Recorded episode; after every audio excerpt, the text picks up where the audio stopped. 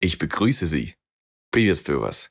Меня зовут Арсений, вы слушаете подкаст школы немецкого языка Deutsch Online. И сегодня мы разберем 7 распространенных ошибок, которые допускают все, кто учит немецкий язык. Первая ошибка, о которой мы поговорим, это употребление предлога in перед годом в датах. Попробуйте перевести на немецкий язык предложение «Я родился в 1990-м». Те, кто перевели его как «Ich bin 1990 geboren», правы.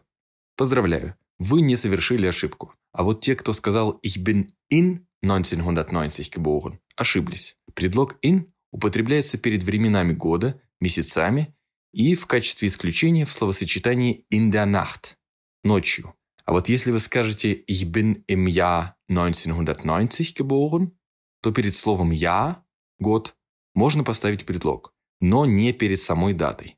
Вторая ошибка – путаница между словами «die Uhr» и «die Stunde». Дело в том, что оба слова переводятся как «часы», но при этом «die Uhr» и «die Stunde» не взаимозаменяемые. Во-первых, Die Uhr – это то, что показывают часы. Es ist 15 Uhr. Сейчас 15 часов. Во-вторых, die Uhr – это прибор для измерения времени. Ich habe eine neue Uhr gekauft. Я купил новые часы. А die это отрезок времени. Ich warte drei Stunden. Я жду три часа.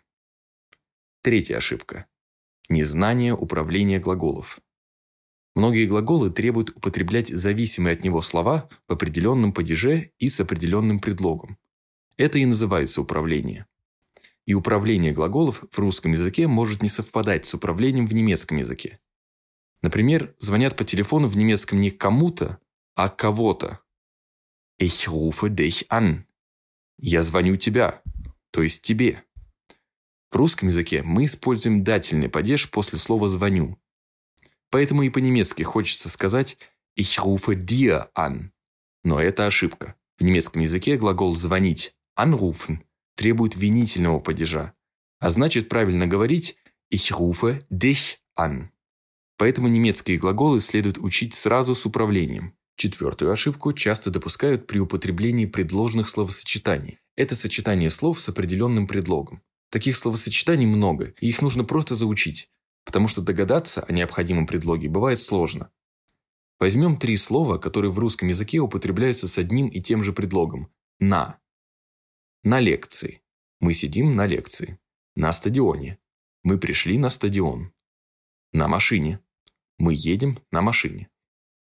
В немецком языке вместо «на» в этих случаях используются три разных предлога. In der Vorlesung – на лекции. Im Stadion на стадионе. Mit dem Auto – на машине. Ошибка номер пять. Мы с друзьями. Так в немецком языке, как вы уже догадались, говорить нельзя. По-немецки вместо «мы с друзьями» говорят «мои друзья» и «я». Meine Freunde und ich. Meine Freunde und ich gehen ins Kino. Мы с друзьями идем в кино. Никаких «wir mit Freunden». Это ошибка. Шестая ошибка – пренебрежение артиклями. Артикль в немецком языке нужен всегда. Без него никак. Запомните это. Он может быть определенным, неопределенным или нулевым. Все это несет важную для собеседника информацию. Например, иногда лишь благодаря артиклю мы можем понять число существительного. Der Lehrer – учитель, а вот die Lehrer – учителя. А бывает, что артикль помогает понять смысл всего предложения. Снова обратимся к примеру. Gib mir das Buch. Дай мне книгу. Конкретную, ту самую книгу. А gib mir ein Buch значит подай мне какую-нибудь книгу, любую. Ну, допустим, чтобы что-нибудь подпереть. Так что артиклями нужно уметь пользоваться и не опускать их. Седьмая и последняя на сегодня ошибка – это злоупотребление сочетанием mein Freund – мой друг. Эти два слова в немецком языке могут иметь романтический подтекст. Если вы говорите о дружеских отношениях, лучше сказать «ein Freund von mir». А «mein Freund» может означать «моя вторая половинка». Вот и все. Если вам понравился этот выпуск, обязательно подписывайтесь на подкаст Школы немецкого языка Deutsch Online. Меня зовут Арсений, и passen Sie auf sich auf. Берегите себя.